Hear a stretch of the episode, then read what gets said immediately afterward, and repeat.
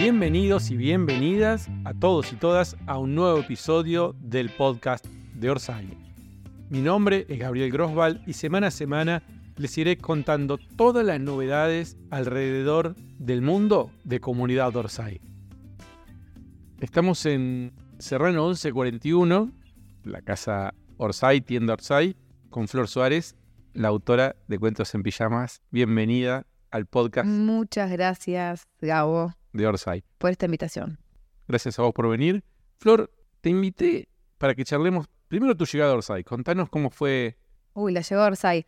Bueno, yo trabajaba, soy periodista, pero toda mi vida hice producción. Me gusta mucho la producción, estar detrás de cámara, eh, detrás del micrófono. Bueno, trabajé en la radio, en Perros de la Calle, durante 12 años y ahí conocí a Hernán Casiari, que era compañero mío, columnista del programa.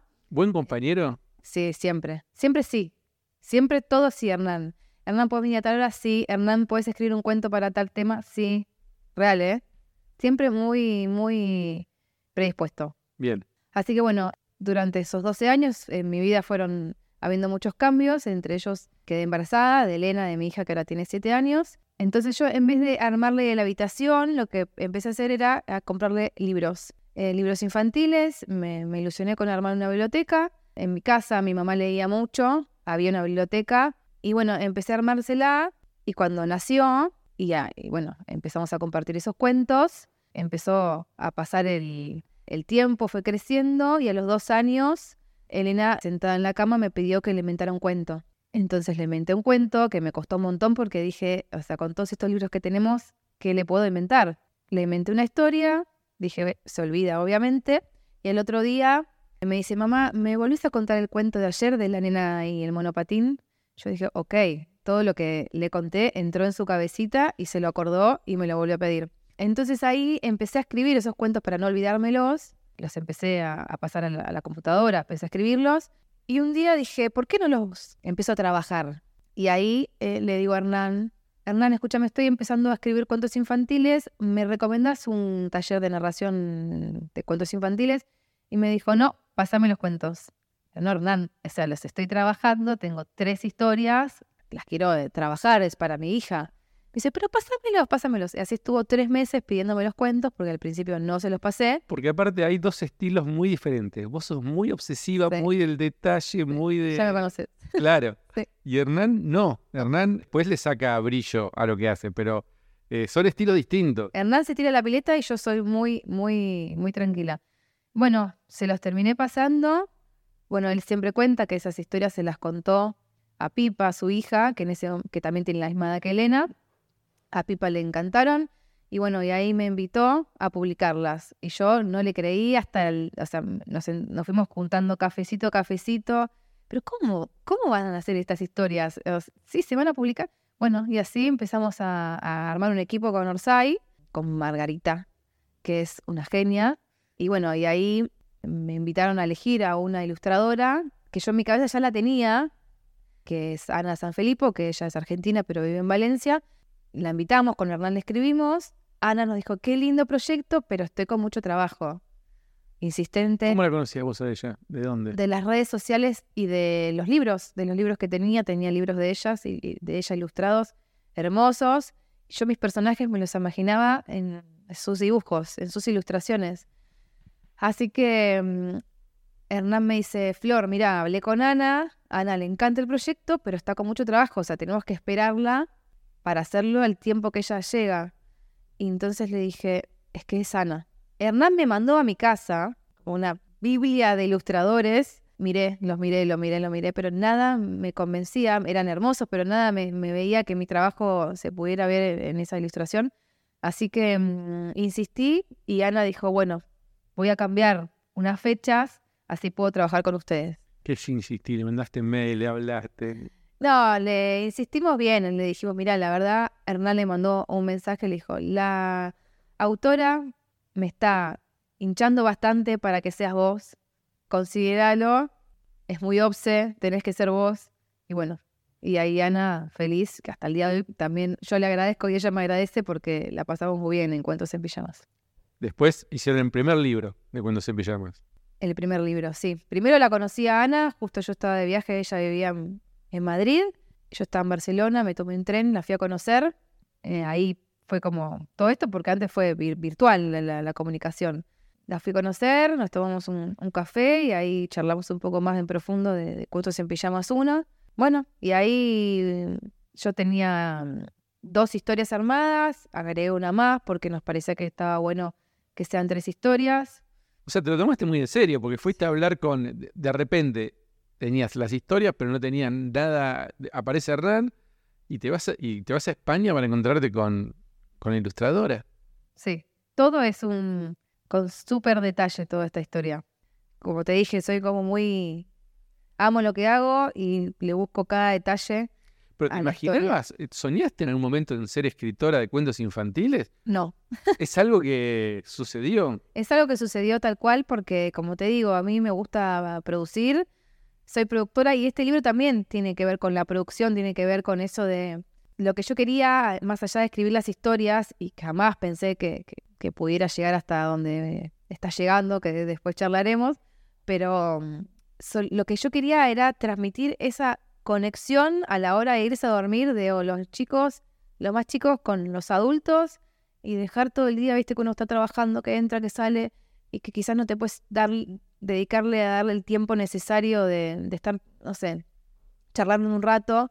Ellos también con un montón de cosas, que también la- las redes sociales, la, tele, la, todo lo que es tecnológico también eh, a los chicos los engancha. Entonces de esta forma era como algo que podía ser eh, nuestro. Así que fui por ese lado, por el lado de, de este de mensaje, esto que digo siempre, tipo leer aunque sea 10 minutos a la noche, es hermoso. Sí, sí, aparte es un momento donde uno conecta mucho con, sus- con sus hijos. ¿Y tu familia qué te dijo cuando vos le dijiste, voy a empezar a escribir cuentos infantiles? Voy a sacar un libro de libros infantiles. Todos apoyaron, pero yo creo que nadie se imaginó, ni yo tampoco, eh, llegar hasta este momento. Pero todos apoyaron porque realmente Elena hasta el día de hoy te pide esto de, de cinco historias por noche. Léeme cinco cuentos por noche y en un momento, bueno, me salió un poco mal porque cinco historias a la noche son un montón. Pero mm, ¿Y no, y no se va a dormir hasta que le contás la quinta? a veces negociamos, pero sí, no se, no se duerme sin historia. O sea, no las mías, eh, con un montón de libros, ¿no? Pero sí, sin historia no se duerme. Ahora León, que tiene dos, empezó a sentarse en el sillón con los libros y tampoco se duerme sin los libros. Y para mí es espectacular. Para mí ya es un logro. Sale el 1, lo presentan acá en microteatro, No, sale el uno en pandemia, en plena pandemia. plena pandemia. Agosto del 2020. Buen momento igual para, el- para la venta de libros. La verdad que sí, porque bueno, obviamente estábamos todos en nuestras casas. Al principio pensamos que iba a ser, qué pena, porque todo el trabajo que, que teníamos, presentarlo a través de la computadora. Y bueno, pero al final terminó, Recuerdo, fue streaming recuerdo, con Hernán. streaming.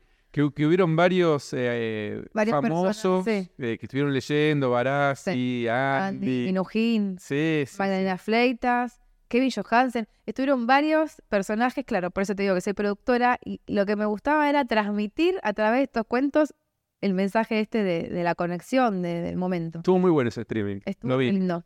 La verdad que sí, re lindo. Y bueno, cada personalidad leyó los cuentos. Con Hernán hicimos una charla. Después contraté a una, todo virtual, ¿eh? Eh, Contraté a un artista que hace con arena. Es muy lindo, hizo toda la tapa del libro en arena proyectada. Así que salió, sí, salió en pandemia, plena pandemia, lo presenté en la radio con Hernán en streaming. Y bueno, el- la primera tirada se agotó en, como dice Hernán, 23 horas.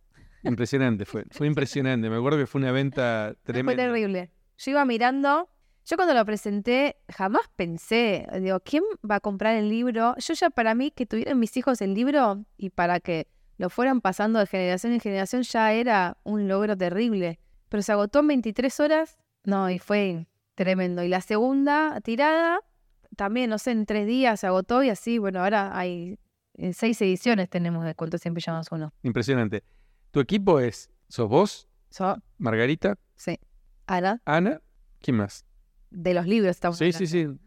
Nosotras tres. Ustedes tres. Sí, ¿no? Hernán siempre está viendo todo. Desde donde esté, Hernán lo está viendo. Bueno, éxito total, cuentos en Villa más uno Sí, y hacemos el 2. hacemos el 2. Los personajes fueron creciendo. Elena fue creciendo. Elena es la que siempre está en, en cada Cuentos en pijamas 1, Cuentos en pijamas 2, veremos cómo sigue. Y después hay distintos personajes, muchos animales, que mucha reiteración que a los chicos les gusta. También fue un trabajo divino y cada vez más de detalle, porque Ana, la ilustradora, dibuja todo a mano. Entonces ellos llevan un montón de tiempo, yo los voy escribiendo, le pasé los tres cuentos de corrido. Y bueno, ahí empezamos a trabajar. Ella vive bueno, en España y nosotros acá. Así que bueno, fuimos haciendo por Zoom distintas reuniones. En alguna ella vino acá a Buenos Aires, nos encontramos y así fuimos trabajando. Y bueno, son, tiene mucho detalle.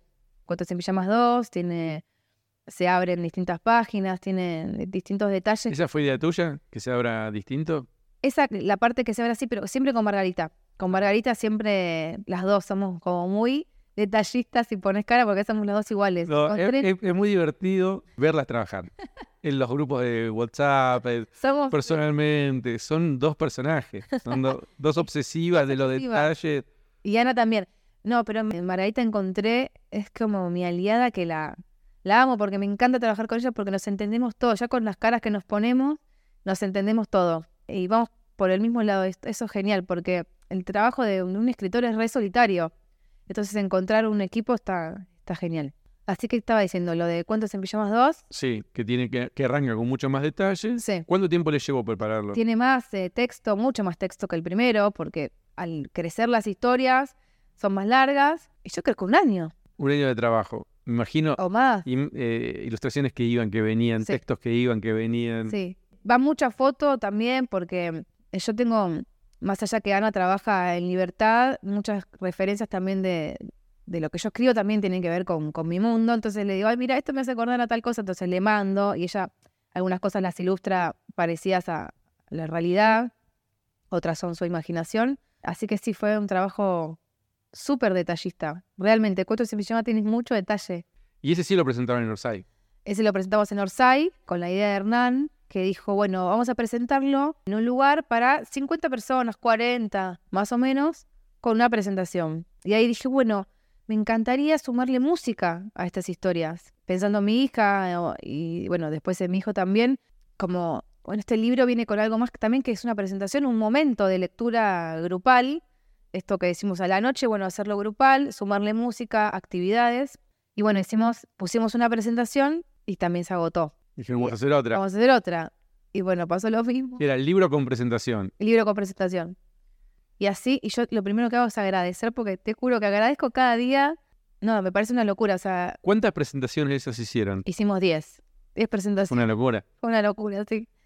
10 presentaciones con distintas bandas que nos fueron acompañando: Pequeño Pez, Pimpau, Banda Calabaza, Ni Locos, Agua de Sol todas bandas muy jiteras, de infantiles, divinas. Y bueno, nos fueron acompañando y así fui como armando la presentación. Eh, bueno, fuimos armando con, el equipo de Orsay. ¿Y por qué eligieron Pequeño Pez? ¿Por qué eligieron? Bueno, Pequeño Pez, los conocí en Lollapalooza. La verdad que caí ahí, en, eh, justo en ese horario no sabía lo que venía en la grilla y los empecé a escuchar. Elena se empezó a enganchar, empezó a cantar. Yo empecé a cantar porque me pareció lo mismo lo mismo que hacemos nosotros. Es como va un público no solo infantil, sino que va a la familia. Es muy lindo, las letras son muy lindas y tienen mucho que ver con los cuentos.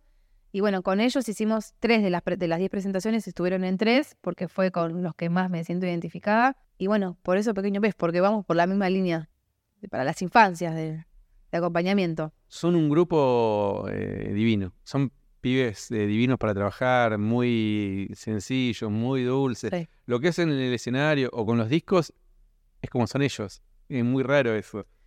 Es como exactamente son y aman lo que hacen. Y lo hacen de corazón, también súper, se ve un trabajo de atrás que quizás la gente no lo ve todo, pero es lo mismo, hacen un trabajo en equipo y mm, con mucho esfuerzo. Así que nada, nos sentimos muy identificados con eso. Claro, me imagino, me imagino. Y, eh, y ahí llega también la narradora. La narradora. Siempre estuvo, eh, fue, la misma.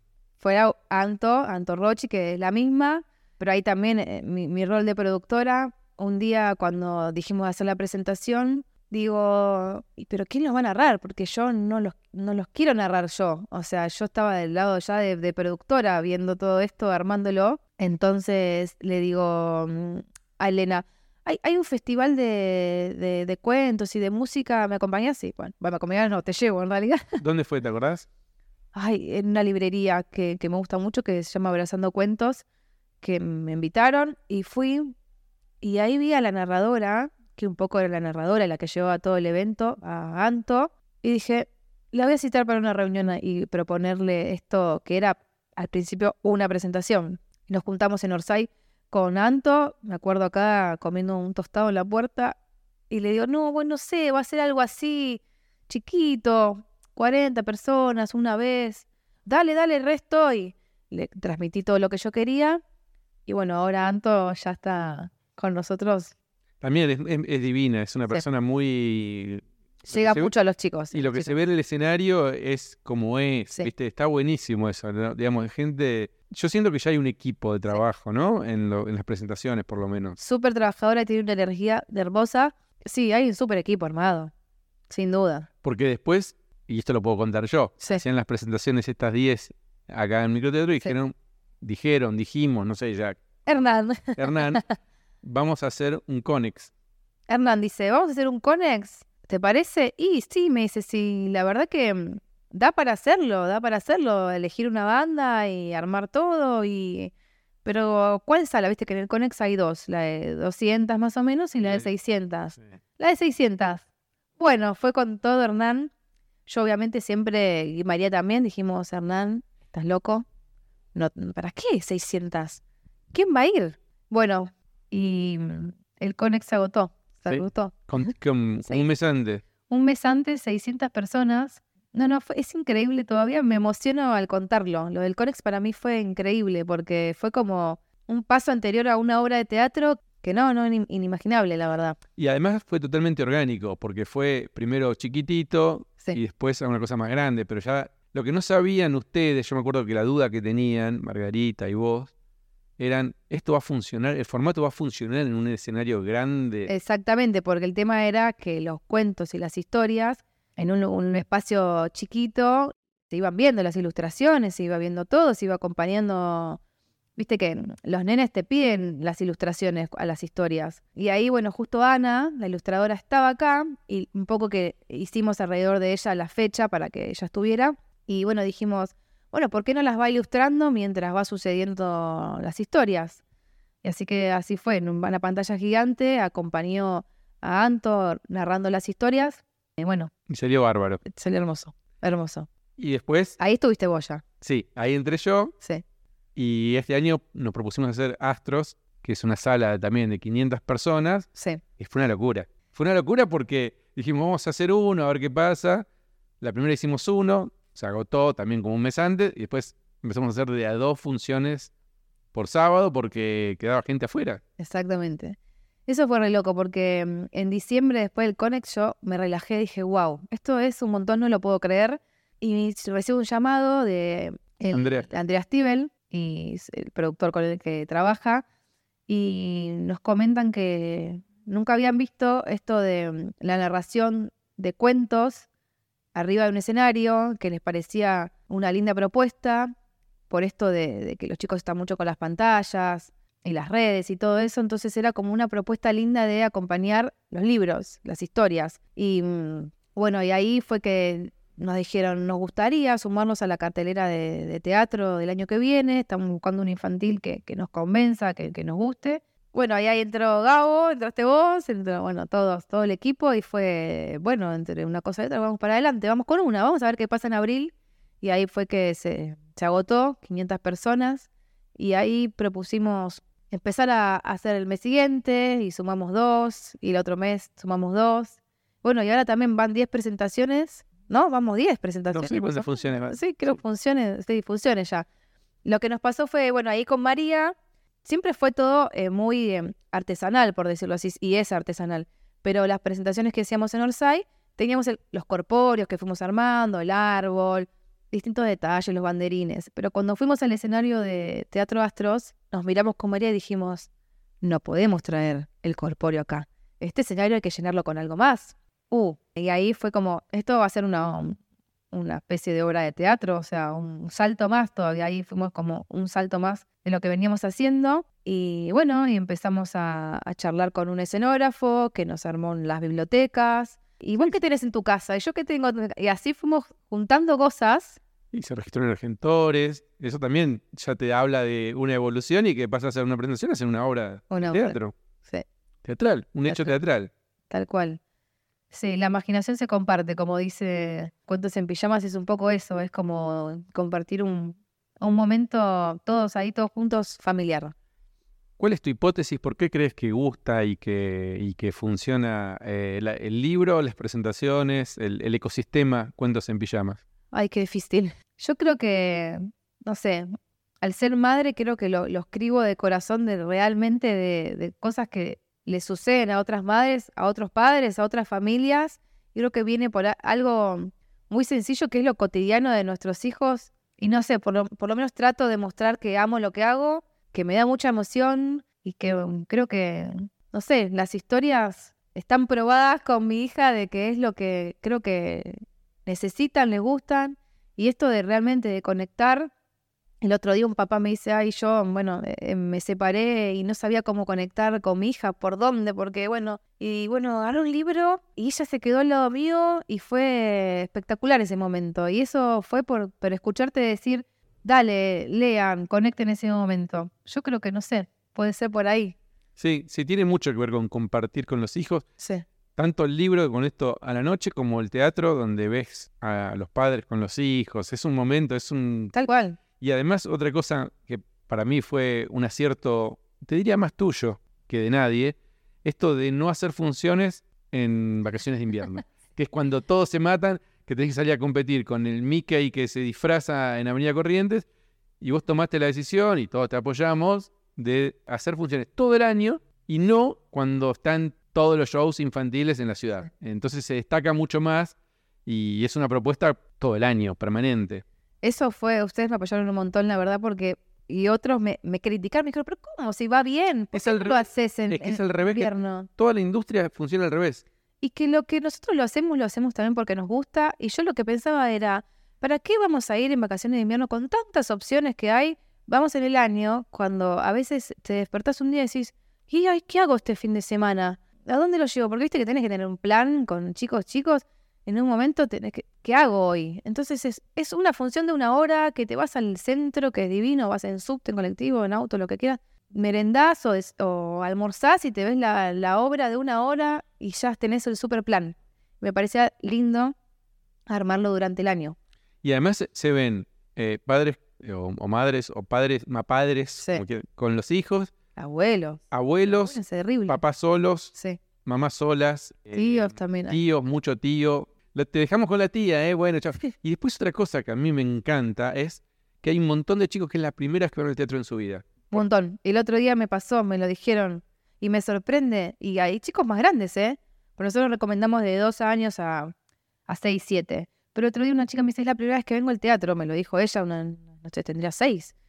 Y me dice, no, mi tía me regaló el libro y entonces ahora vengo con mi abuela. Era todo un pase de familia y me pareció espectacular. Nada, la verdad que está el guion de lo que fue avanzando todo lo que sucede en el escenario. Y antes empezaba, me acuerdo que era cuando hacíamos en Orsay la presentación era tres, tres cuentos y después, bueno, enganchamos cuatro canciones. Y acá es, todo es un hilo conductor, todo es más teatralizado, sucede una historia, contamos una historia, tiene un hilo conductor y bueno, va, vas contando un poco ahí, la, Anto va, va llevando las historias, Pequeño Pez se va juntando con sus canciones y todo es un mix y bueno, todo va llegando hasta un Y, final. a- y además es muy visual, Sí. eh, digamos, chicos chiquitos que por ahí se pierden en las historias, digo, de dos, tres años, Sí, alucinan con la música, con, la, con lo que pasa en la pantalla, con los dibujos. Es toda una combinación que, que funciona muy bien en chicos chicos. Está digo, bueno. sin darle tanto protagonismo a la pantalla, pero animando un poco las ilustraciones para eso, para no perder eso que decías vos de, de un lugar grande, como no perderlo de, de- de los personajes, porque acá no es que son muñecos, ¿no? Siguen siendo las ilustraciones y se van pasando en la pantalla. Y ahí cruzamos el charco. Pero falta algo antes, ¿eh? Invisible. Invisible. Sí, bueno, pero Invisible es un spin-off. Es un spin-off, el, el libro eh, Los días de Invisible. Ese fue un trabajo hermoso también. Sí, y, y es un libro distinto también en Es un cuanto libro acordeón para más pequeños, por decirlo así. El personaje invisible, que es un monstruo rosa, que bueno, tiene, más que miedo, de- tiene miedo a asustar, más que, que otra cosa, y bueno, tiene un sueño de volar, y bueno, es un personaje que, que gusta un montón, que habla de un montón de cosas también profundas, que le pueden pasar a distintas familias, a distintos chicos, Y que se acompaña el libro además con con el peluche, El peluche. visible, que también todo súper detalle armado, lo mandamos, fuimos a buscar las telas al 11, después lo mandamos a hacer a una chica de Córdoba que los hace hermosos, así que bueno, fue creciendo un montón todo eso, y ahora sí, lo que decías vos. Contame cómo fue. saltar el charco. También en una reunión con Hernán, como esto que te decía, que Hernán siempre está atrás también supervisando y siendo- yendo para adelante un poco más, siempre un poco más. Él, bueno, obviamente vivió muchos años en Barcelona, a, mi familia nos gusta mucho Barcelona y en un asado que estábamos celebrando lo de Cuentos en Pijama 2, dijimos, ay, qué lindo sería estar todos en Barcelona, imagínate. Pero nada, dijimos, eh, comiendo, unas papas bravas, no sé qué. Y, Her- y Hernán, no sé, dice, "Uh, estaría bueno, ¿no? Mira si cuentos en pijamas en Barcelona. Ja, ja, ja, ja, ja, nos reímos todos y ahí quedó. Pero bueno, todo lo que Hernán, como vos decías, si le gusta, va para adelante. Y un día me dice, Hernán y Margarita me dicen, vamos a presentar Cuentos en Pijamas 1 a una editorial catalana. Bueno, dije yo, total, no, no perdemos nada. La verdad que nos está yendo lindo acá, no creo que suceda tampoco. Bueno, y ahí me encantaría que esté Hernán para contar la devolución que le dieron del libro, que, que es súper emocionante para mí, porque bueno, una editorial que tiene muchísimos libros infantiles, le sorprendió y le gustó mucho cómo estaba estructurado el libro, Cuentos en Pijamas 1. Sí, nos dijo sí, impresionante. Así que bueno, se tradujo al catalán. Debe ser muy fuerte que lo que uno le contó a su hija en la cama termine siendo un libro en catalán que se vende en la librería de Barcelona. Yo cierro los ojos y, y veo ese momento tal cual. El día que Elena me pidió contarme una historia inventada y que esté en, en- ya que esté acá, que esté en el teatro, que, que las cosas que lindas que dicen cuando te mandan al Instagram o cuando te encuentran o en el teatro y que ahora esté en otro idioma y que vaya a estar en, no sé, en la vidriera de una librería de Barcelona. Y el otro día me decía, me dice, pero mirá que no solo va a estar en Barcelona, mirá que seguramente vaya para Valencia, para las Islas Baleares, varios lugares donde que hablan catalán. Y fue como, bueno, ya está. es un montón. No, realmente me quedo un poco sin voz porque me emociona, me reemociona. Es como. Y todo pulmón también ahí eh, haciendo llegar este, esta novedad a, a todos, no sé, los argentinos, la comunidad argentina que vive allá y llevarle un poco de lo nuestro para Barcelona La presentación va a ser el sábado 9 de septiembre. de septiembre. Las entradas en cuentosenpijamas.com. Sí, Va a ser una presentación con también música y narración de cuentos, pero con locales. música, narración de cuentos con locales, tal cual es Comtes en pijama, la traducción de- del título y la narradora. Todos los que van a trabajar ahí son argentinos, Ah, mirá. pero, por ejemplo, la narradora que es Sol vive ahí hace como 15 años y habla en catalán, así que las historias tendrán un mix de catalán-español. Y después está la música, que también está todo pensado. También llevamos de acá como ese hilo conductor que hacemos en el teatro, en una presentación obviamente más chiquita, pero también es un teatro para 300 personas que, que se puede conseguir entradas junto con el libro. Estamos armando todos los detalles que podamos tener. Va a estar Ana, la ilustradora, que va a llevar todos los originales. Vamos a exponer los originales en la puerta también. Y nada, va a ser eso, ese momento de conexión que generamos acá, llevarlo un poco para Barcelona, El productor que está trabajando con Orsay, que es Gaby Ah. Gómez, también es argentino. también argentino. Las chicas que van a cantar, que es un dúo musical, también son argentinas. ¿Te acordás el nombre? Mechi y Yami. Las dos son argentinas, viven allá hace bastante y, y bueno, nada, y, son divinas porque ya, de hecho, ya se están juntando para ensayar allá. Y yo, bueno, me voy para, llego a Barcelona una semana, una semana antes más o menos, y también ya tenemos para ensayar ahí en el teatro, para dejar todo, todo lindo, para compartir. Flor, me encantó la charla. Te deseo lo mejor. Nos deseo lo mejor en. Barcelona. Va a estar fantástico. También tenemos función en Buenos Aires. Sí, La próxima es el 30 de septiembre, pero una por mes hacemos. Así una que por mes. también cuentosenpijamas.com están las entradas, Todo. las novedades. En arroba el libro de cuentos en pijamas, que es el Instagram, voy subiendo todo también y contesto todos los mensajes hermosos que mandan y todo la, la- Personalmente vos Todo impresionante. impresionante. Sí, con mucho Bueno. cariño. Muchísimas gracias por tu tiempo y nos contás cuando vuelvas. Sí, obvio. Acá estaremos. Gracias, Gabo. Muchas gracias. Los socios productores eh, mandan sus preguntas sobre cualquier tema relacionado con Orsay a nuestro WhatsApp 11 3209 8345 más 54 si están fuera de Argentina, más 54 911 3209 8345. Y llegó esta pregunta que respondió Hernán Casiari. Hola, mi nombre es Laura, soy Ramos Mejía y vimos el fin de semana la peli en el Show Center de Aedo. La verdad que me gustó muchísimo, estuvo muy buena. Y tengo una pregunta. Quiero saber si en las próximas películas de Orsay va a aparecer siempre Hernán, así como una especie de Stan Lee, pero que nunca habla y nunca hace nada. Siempre nos perdemos su, su personalidad. Me parecería muy gracioso. La verdad que esa parte me hizo reír un montón. Gracias. Mira, Laura, en realidad yo lo que hice fue generar una escena para mí solo, me la escribí yo. No consulté con Pedro, pero sí con Ana. Y yo tenía un parlamento ahí. Yo levantaba la mano y decía, eh, disculpe, Lucas Pereira, soy Hernán Casiari y me gustaría comprar los derechos para hacer una película de, su novela. Y de esa manera hubiera sido completamente cíclico. Pero Ana García Blaya, que es una forra, que es una mala persona, nunca más va a ser llamada para hacer nada con nosotros, me cortó cuando levanté el dedito, porque a ella no le gustaba eso. Tenemos en este momento un litigio con Ana García Blaya. Eh, yo la estoy denunciando de forma penal y de forma civil con el el abogado Burlando, el que tiene la cara como un Playmobil. Y seguramente vamos a ganar. Bueno, no sé si tenía que contar todo esto, pero esa es mi respuesta. Y llegaron algunas preguntas que también respondió Joaquín Márquez, productor de Orsay Audiovisual. Un saludo para todos de Simón desde Israel. Junto a la emoción y ganas que le seguimos metiendo a uruguaya, creo que es tiempo de tomarnos seriamente el Periti Project. Felices de que el rodaje se haya adelantado y una nueva oportunidad de hacer más participativo este emprendimiento. Esperamos ansiosamente las novedades y avances, calendario de actividades y necesidades de producción donde podamos aportar y participar. Tengo entendido que el rodaje dará comienzo en Bruselas en el mes de octubre. Bélgica no está a la vuelta de la esquina, pero más a mano desde aquí que el Río de la Plata. Tengo ganas e ilusión de poder asistir al rodaje, ya sea colaborando como extra, llevando de aquí para allá alguna silla que falte, sirviendo un plato de comida en el catering o simplemente como mosca silenciosa que registra todo sin molestar. Bueno, espero vuestras novedades. Un abrazo. Simón querido, ¿cómo estás? Bueno, espero que estés bien. Ya después de tanto tiempo en nuestro último encuentro en Barcelona.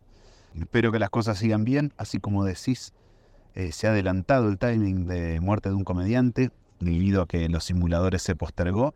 Entonces estará empezando la preproducción en Bruselas la primera semana de octubre y el rodaje la última semana de octubre.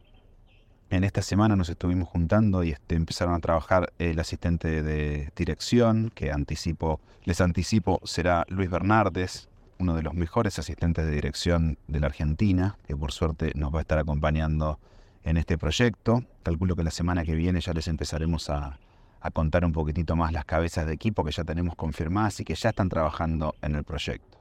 En función de eso, eh, lo primero que te puedo contar es que estuvimos trabajando con Luis en el plan de rodaje, lo que pensábamos tentativamente desde el área de producción, que iban a ser tres semanas aquí y tres semanas en Bruselas.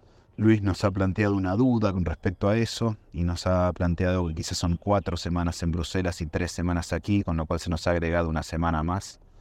Presupuestariamente eso nos complica un poco porque, porque filmar en Bruselas es bastante caro te soy sincero, estamos recibiendo nuestros primeros presupuestos de la gente que nos hará el servicio de producción allá en Bruselas y estamos alrededor de los 800 mil euros eh, esas cuatro semanas, tres, cuatro semanas en Bruselas, así que estamos terminando de, hacer ese esquema. Lo que nos falta ahora es que la semana que viene vamos a empezar a, a hacer una lectura de guion, calculo que el martes, entre las cabezas de equipo para poder empezar a hacer un análisis más creativo y no tan productivo de guion y ver si secuencias pueden ser ponderadas y contempladas para ser hechas aquí o allá. Como ya los que están al tanto del guion sabrán, el guion en su narrativa es 80% en Bruselas y un 20% acá en Buenos Aires. Sin embargo, nosotros productivamente trajimos todos los interiores de Buenos Aires, de Bruselas a Buenos Aires, o sea, librerías y, y hoteles y fiestas y, cafés y demás que podíamos hacer en interiores simulando estar en Bruselas. Nosotros los trajimos por acá. Bien nos planteó Luis que eso era un inconveniente porque nos dejaba sin coberturas por si nos llegara a llover. Y la verdad es que estamos encarando a ir a filmar a Bruselas con un condicionamiento de temporada bastante complejo, porque estamos filmando en una época en donde Bruselas eh, la noche es larga, el día es corto y, y la verdad es que según nos dicen llueve un montón. Así que nada, estaremos analizando ahí. En breve vamos a empezar a tener comunicaciones más asiduas, en breves la semana que viene compartiendo un poco estas reuniones y, los avances que iremos teniendo. Así que ya iremos afinando un poquitito para que vayan los que quieran acercarse al rodaje en Bruselas, van a ser bienvenidos todos. La modalidad Moscardón eh, registrador siempre bienvenida en nuestra comunidad, así que está buenísimo. Bueno, Simón, espero haberte echado un poco de luz y por lo menos prestarte el sacapuntas para empezar a sacarle puntas al lápiz y sacar las cuentas a ver cuándo nos cruzaremos. Felices de verte en Bruselas. Te mando un abrazo grande y hasta la próxima. Buenas a todos, soy Violeta de Matadero, socia productora de un montón de cosas y mi pregunta es eh, por la muerte de un comediante, específicamente por el tema del casting, si van a ser abiertos, al menos para algunos personajes, y si vamos a poder los videos que manden los actores y votar como en los proyectos anteriores, o eh, si ya está todo mucho más cocinado, dado que entiendo que adelantaron los, las fechas del inicio. Gracias. Hola Violeta, ¿cómo estás? Aquí Joaquín. Bueno, te cuento un poquito. Estamos esta semana también terminando de definir quién va a ser la dirección de casting. Obviamente que en función de eso nuestro rol más complejo lo tenemos cubierto, que es el comediante, porque lo interpreta Peretti. Entonces, en ese sentido, estamos empezando a componer el resto. En un momento dado teníamos ganas de que fuera Pauline Etienne, que es una actriz francesa, quien desarrollara. De hecho, habíamos charlado con ella con anterioridad, pero bueno, ahora cuando adelantamos el guion, cuando adelantamos el, el, proyecto, estamos a esperas de confirmación si ella tiene timing. Ese por ahora es el único flanco abierto que tenemos porque no saben, no nos correspondieron todavía si ella estaba disponible. Pero sí, en ese sentido, este proyecto en cuanto al casting presenta un escalafón, un segundo escalafón de actores muy coral, eh, así que va a haber oportunidad de, de, elegir un montón de actores. Ese, ese esquema lo vamos a también estar armando en breve. También un poco en función de cómo se desarrolla el plan de filmación que le contaba a Simón hace un ratito. Porque en función de si filmamos aquí o filmamos allá, vamos a ver qué nos conviene, si llevar actores de acá para filmar allá o tendremos que filmar alguna escena acá y, traer algún actor de allí para acá. Entonces, eh, un poco estamos a, la espera de eso. Pero sí, en breve el casting y las locaciones son dos áreas que van a empezar a. que van a, van a ser las dos primeras áreas que van a empezar a darnos material e información porque tenemos que empezar a pedir permisos y a cerrar agendas lo antes posible. Así que también prontamente, eh, más tardar la semana que viene, vamos a estar echando luz sobre ese área. Te mando un abrazo grande Hola, buenas. Acá Daniela, socia productora del éxito rotundo que es la Uruguaya y del Peretti Project. Y tenía una pregunta respecto a justamente este segundo. Y era ahora con las novedades que nos dieron la semana pasada del adelanto de la filmación y todo el proceso, ¿cómo tenían planificado el tema de comunicación para los socios productores? Si vamos a tener podcast semanales o posteos, si al momento de filmación vamos a tener el podcast diario de Gabo, que tuvimos en la Uruguaya, que estuvo tan bueno. Y también si vamos a um, repetir justamente eso de la Uruguaya, considerando que somos muchas más personas ahora y claramente no todos participaron de la experiencia que fue la Uruguaya, en cuanto a que nos vayan explicando todos los procesos, cómo funciona en las distintas áreas, quiénes son los responsables, qué hace cada uno y todas esas cosas. Bueno, muchas gracias. Hola Dani, ¿cómo te va? Aquí Joaquín. Bueno, respondiendo un poquito a tu pregunta, me parece que por un lado todo lo aprendido que tuvimos en la Uruguaya, así como también en Canelones, nos deja claro que hay una modalidad primero que hay una estrella que es Gabo y sus podcasts que están buenísimos y nos dan un seguimiento muy cotidiano de los proyectos y eso seguramente va a seguir estando, pero me parece que también es algo que, charlábamos internamente y dado que teníamos la misma lectura, ¿no? Obviamente, ahora en el Peretti Project somos 10.000 y antes éramos 2.000 y me parece que una de las cosas que sí estuvieron buenísimas fue que cada uno de los roles fue presentándose y contando un poquitito qué hacía y cómo era el desarrollo de su, de su área. Entonces me parece que esta vez renovado con, con, con, diferentes personas, pero en los mismos roles, me parece que para quienes ya escuchamos y ya tuvimos las presentaciones de, de quienes lo hicieron en la Uruguaya, ahora en Canelones van a poder conocer nuevos nuevas personas en los mismos roles y nuevas formas de encarar un mismo laburo también, que enriquecen un montón el punto de vista con respecto a qué es lo que se hace. Así que me parece que es como súper valioso para, para quienes lo escucharon y para quienes no.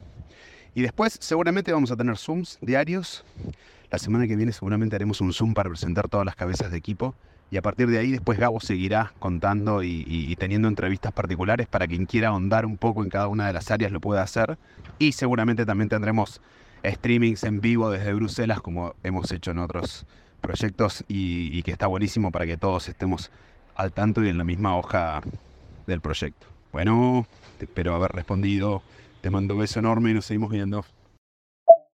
Hola, aquí Pamios desde España productor de, entre otras cosas, el Peretti Project, Muerte de un comediante, que es por lo que quería preguntar porque precisamente es un proyecto que los que estamos de este lado del Atlántico estamos esperando porque podría ser nuestra oportunidad para ser extras y quería preguntar si se va a abrir convocatoria pronto para este particular y, y en general de qué otras formas tienen pensada la participación de los socios productores en, en este proyecto en particular. Pues nada, eso era todo. Gracias. Querido Paños, ¿cómo va? Bueno, acá Joaquín, qué bueno escuchar que las huestes del norte ya se están haciendo eco de nuestra ida, porque seguramente vamos a necesitar que nos ayuden un montón. Como le contaba Simón hace un ratito, en estos días estamos terminando de afinar el plan de rodaje en función de eso, vamos a tener el desglose concreto de qué días vamos a necesitar, a cuántos y en dónde. En función de ese desglose, les vamos a comunicar y les vamos a llamar para que vengan a colaborar, para que estén ahí dándonos una mano a todos. Hay una escena que transcurre en la Gran Place, en Bruselas, así que seguramente esa, esa circunstancia la vamos a tener que llenar nosotros de cuantos más socios productores podamos ser ahí tomando parte mejor. Y, bueno, ya en breve también con, con, los desgloses y las necesidades concretas que van a devenir del, del laburo de, de, Luis Bernardes, que es nuestro asistente de dirección, que ya se los anticipó. Vamos a tener un norte más claro y la convocatoria va a ser dentro de muy poco. Así que bueno, te mando un abrazo grande y seguimos en contacto. Amigos de Comunidad Orsay, será hasta la semana que viene.